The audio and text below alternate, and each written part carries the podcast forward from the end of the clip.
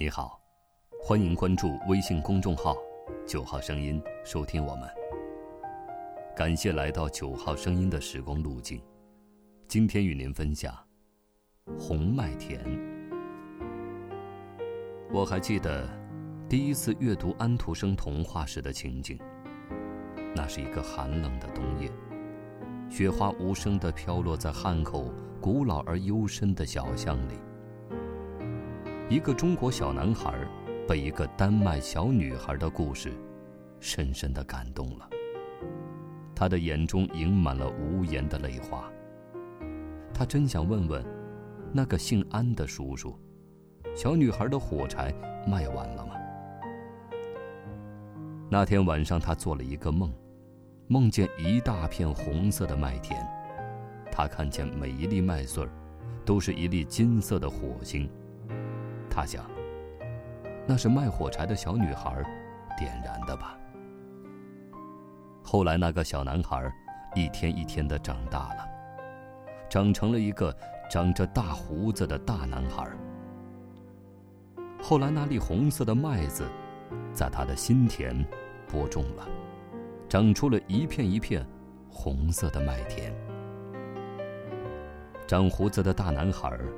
成为麦田的耕耘者，麦田的守望者。他常常顶着烈日，冒着风雨，在原野上默默的劳作。麦田的劳作，不是舞蹈，不是流行歌曲。没有人愿意在阳光下长久的注视一片滚动着汗珠的背脊。有时候他累了。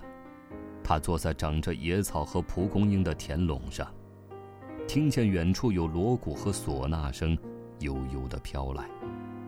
他知道，又有一个伙伴，披着红，挂着彩，被掌声簇拥着，抬上戏台了。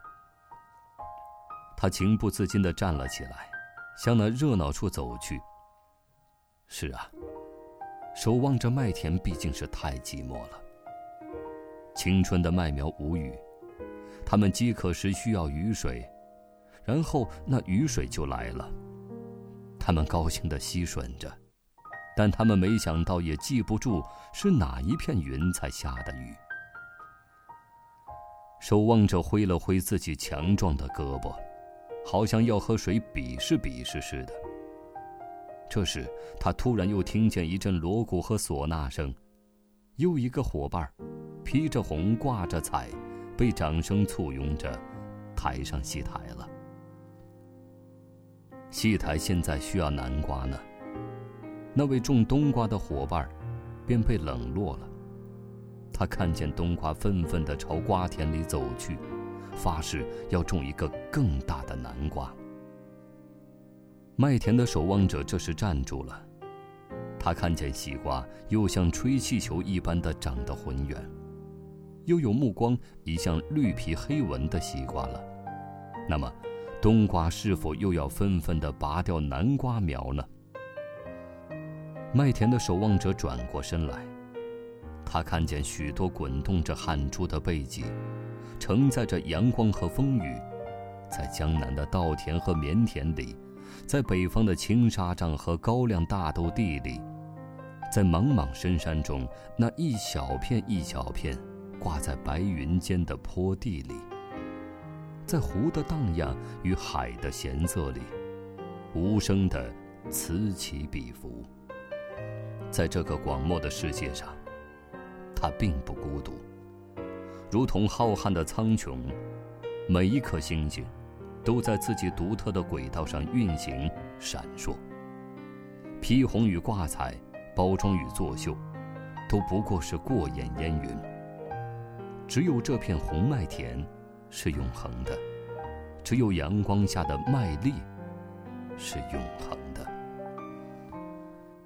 麦田的守望者又弯下腰来，他闻到了泥土的气息与麦苗的清香。